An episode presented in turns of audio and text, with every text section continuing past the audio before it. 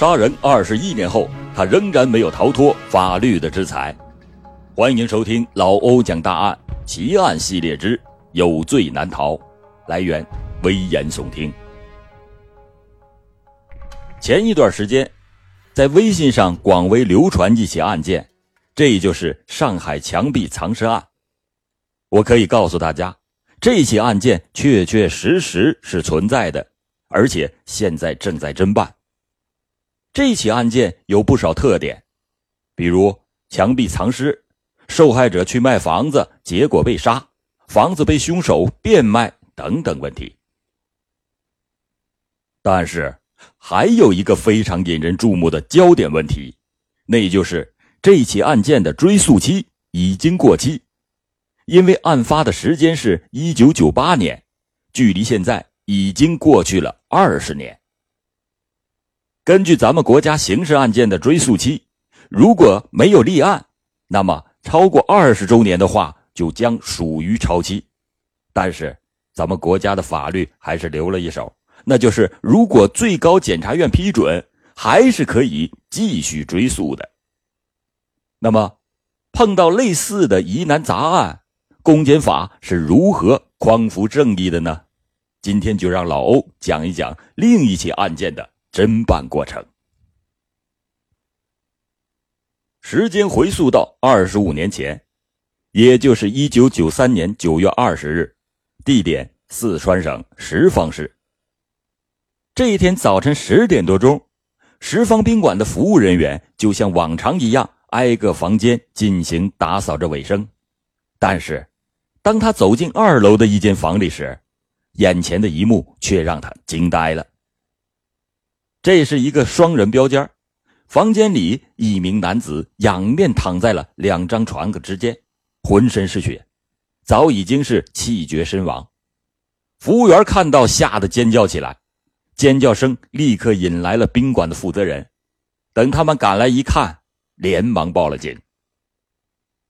不到二十分钟，什邡市警方就赶到了现场，经过勘查。发现死者身上只穿着内衣内裤，初步的判断应该是在睡梦中遭到了袭击。死者的致命伤是在颈部，一共有六处锐器造成的创伤，其中有四处深度已经达至颈椎。由于主动脉出血，死者身上已经凝固的血迹已经浸透了，身上还有大量的血迹。血迹遍布了大半个房间，现场是惨不忍睹。十方警方就在这凌乱的现场全力的提取着物证，最终提取到了毛发、血床单、血鞋印还有带血的毛巾、带指纹的茶杯、烟头、男士牛仔包等等物证。然而，那个年代还没有 DNA 技术，因此。真正有用的，也就是茶杯上的那枚指纹。除此之外，警方还发现了一条重要的线索：原来，十方宾馆是一家国营的宾馆，入住的程序相对的比较完善。因此，警方从宾馆前台调取了案发前一晚被害人以及和他同住一屋人的信息。经过调查，这名死者。名叫熊本明，是一个塑边厂的供销科的科长。这次来石坊是来收货款的。由于那时候各单位出差，差旅费都非常的紧张，因此不少都是和陌生人同住在一个房间。这次熊本明就是和一个叫华世强的人同住一屋。第二天，也就是案发当天早晨的八点钟。华世强就结账走人了。等警察来到现场的时候，他已经离开两个多小时了。但是十方的警方并没有气馁，而是立即出发到十方的各个交通要道和火车站、汽车站去堵截华世强。然而，毕竟是晚了一步，华世强消失的无影无踪。经过调查，这个华世强是江苏人。十方警方立即到江苏找到了华世强，但让人吃惊的是，此人和宾馆服务人员描述的体貌特征大相径庭。这个江苏的华世强身材高大，而十方宾馆作案的那个华世强则身材矮小，明显不是同一个人。这个真正的华世强反映，自己之前到四川出差时身份证就丢了。和自己一同出差的人都知道，在和他的妻女核实，证明华世强案发确实在江苏，因此排除了华世强的作案嫌疑。而此时茶杯上的指纹同十方本地的指纹库也对不上，自此案件的侦查陷入了僵局，而且在之后的十多年的时间里一直没有任何的进展。到了两千年，十方警方在清理命案积案的过程中，又将这起案件拿出来重新侦破。由于有了 DNA 技术，因此。警方将案发现场收集的毛发和烟头进行了 DNA 检测，没想到这一下子检测出两个人的 DNA，而且和能找到的 DNA 库中的数据都对比不上，这让警方非常的气馁。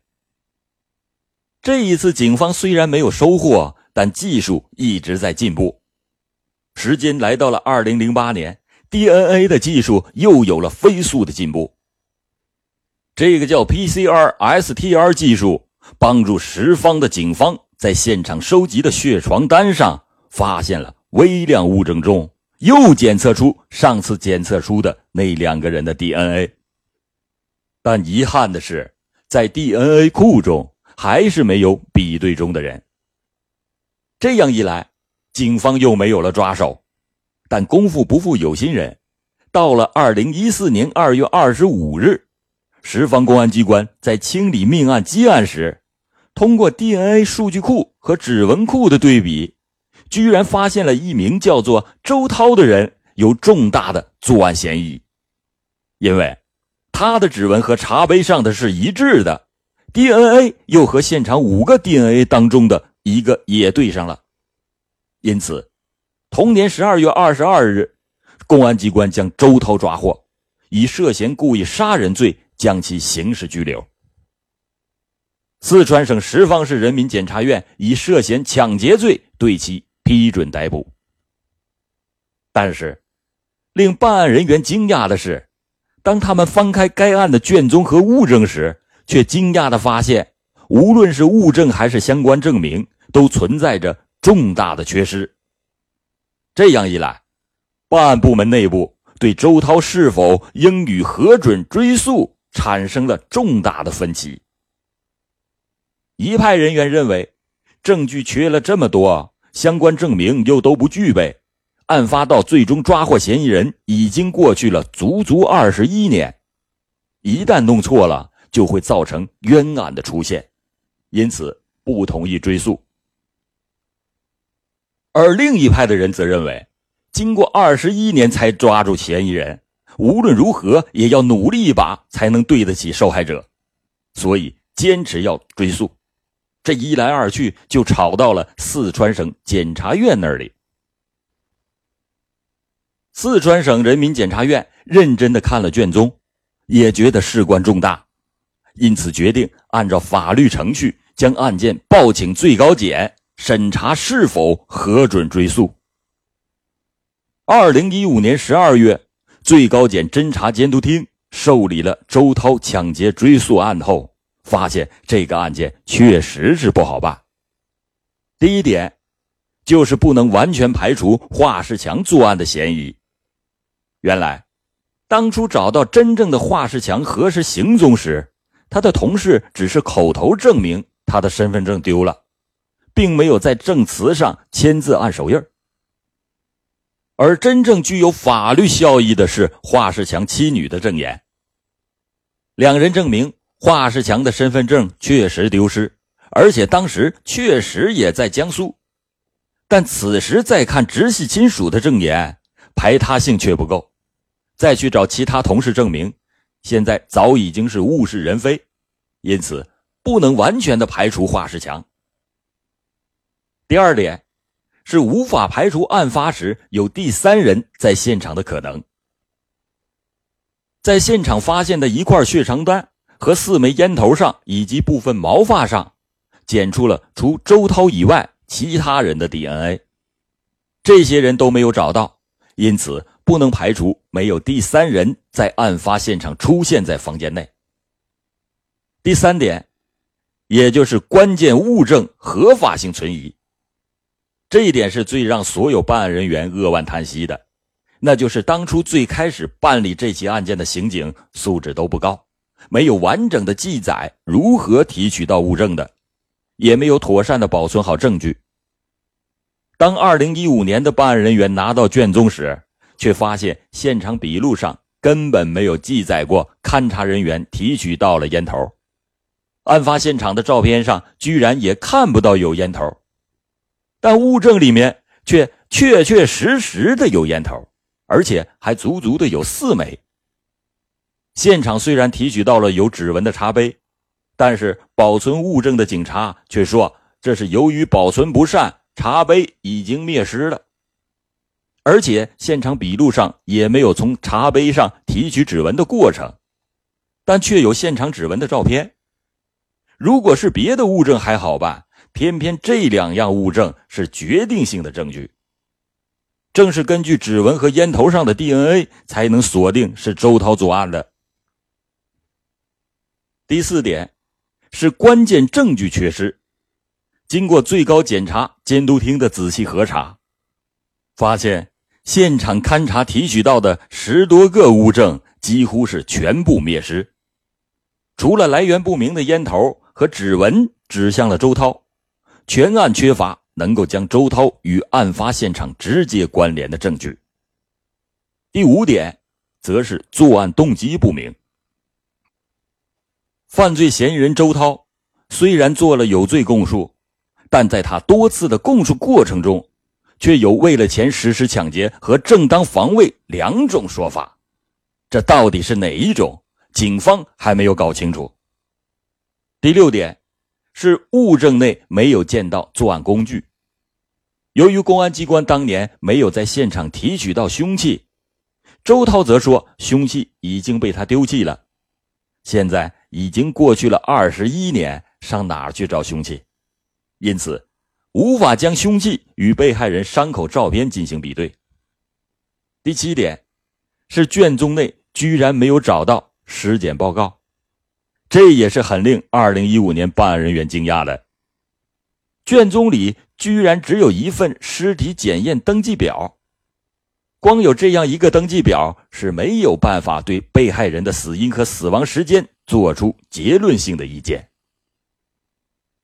这个距离案发已经二十一年的杀人案，本来时间就非常的久远，偏偏又出现了许多无法想象的问题，因此。最高检两次向公安机关提出了补充完善证据的要求。十方警方反应迅速，他们很快就提取到了华世强的身高照片和他当年同事的证言。这些证据共同证实华世强与凶手身材相差较大。华世强在案发前到四川出差时，身份证被窃，案发时已返回江苏，不具备作案的时间。不仅如此，警方的补充侦查结果还证明，血床单和四枚烟头上的 DNA 就是被害人熊本明自己所留。原来，警方找到了熊本明的孩子，这一对比 DNA，就发现现场的 DNA 除了嫌疑人周涛的，就是被害者熊本明的。因此，结合宾馆服务员的证言和 DNA 以及烟头的鉴定。能够确定被害人熊本明的死亡时间是一九九三年九月二十日零点到八点之间。在此期间，只有嫌疑人周涛和被害人单独相处过，现场没有第三人。这就意味着该案排除了华世强和第三人作案的可能。但非常遗憾的是，两次补充完善证据后，十方警方。依然没有找到证明烟头和茶杯这两份关键证据合法的证据，因此，现在的证据仍然只是能证明周涛具有重大的作案嫌疑人而已，却不足以认定杀人案就是周涛干的。而此时，另一个消息又传到了最高检，四川省检察机关报告称，周涛反映在刑警队曾经连续遭受两天两夜的审讯，其有罪供述是受到诱骗后做出的。这给本案唯一直接证据口供的合法性打上了问号。至此，案件审查又陷入了僵局。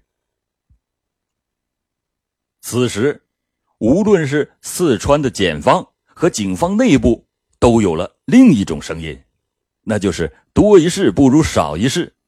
现在再要求疑罪从无，一旦出现错案，又要终身追责。干嘛冒这么大的风险抓住这个周涛不放？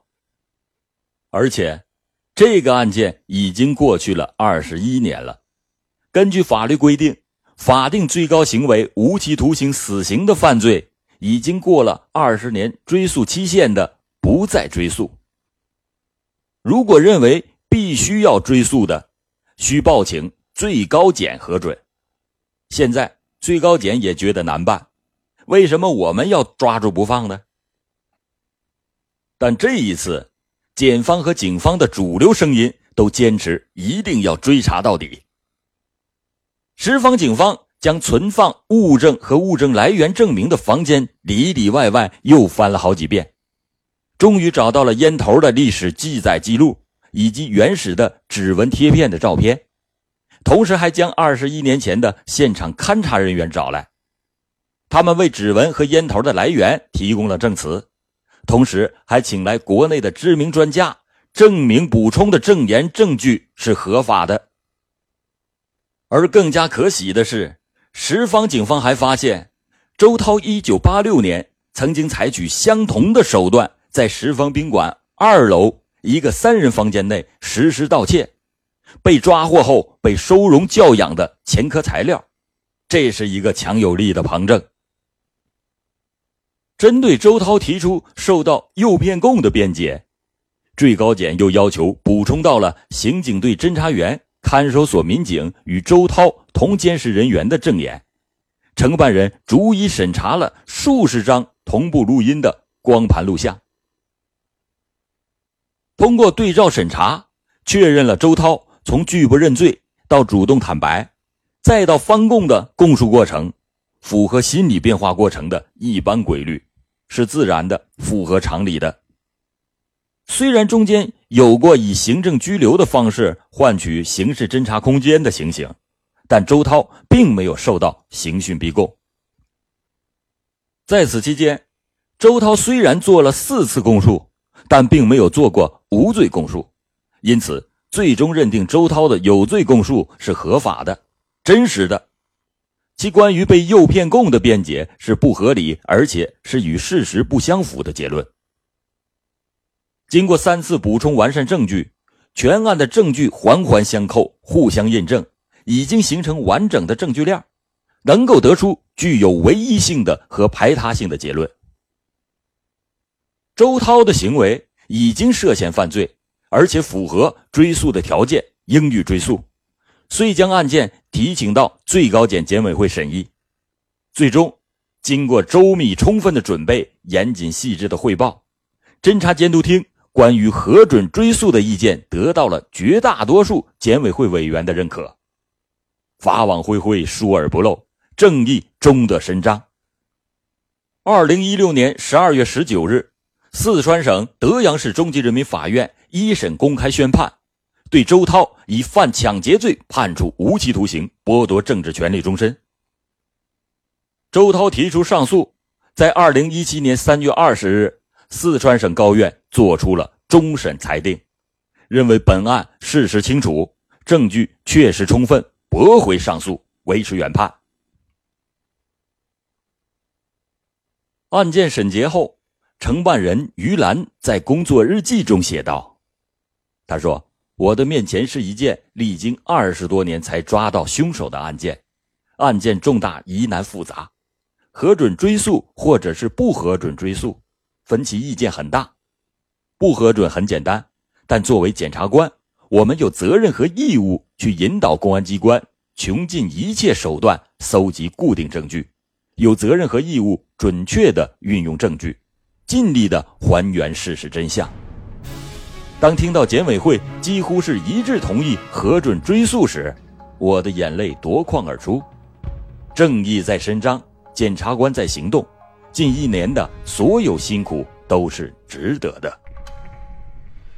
二十四年前那位突遭灭顶之灾的无辜男子，终于可以瞑目了。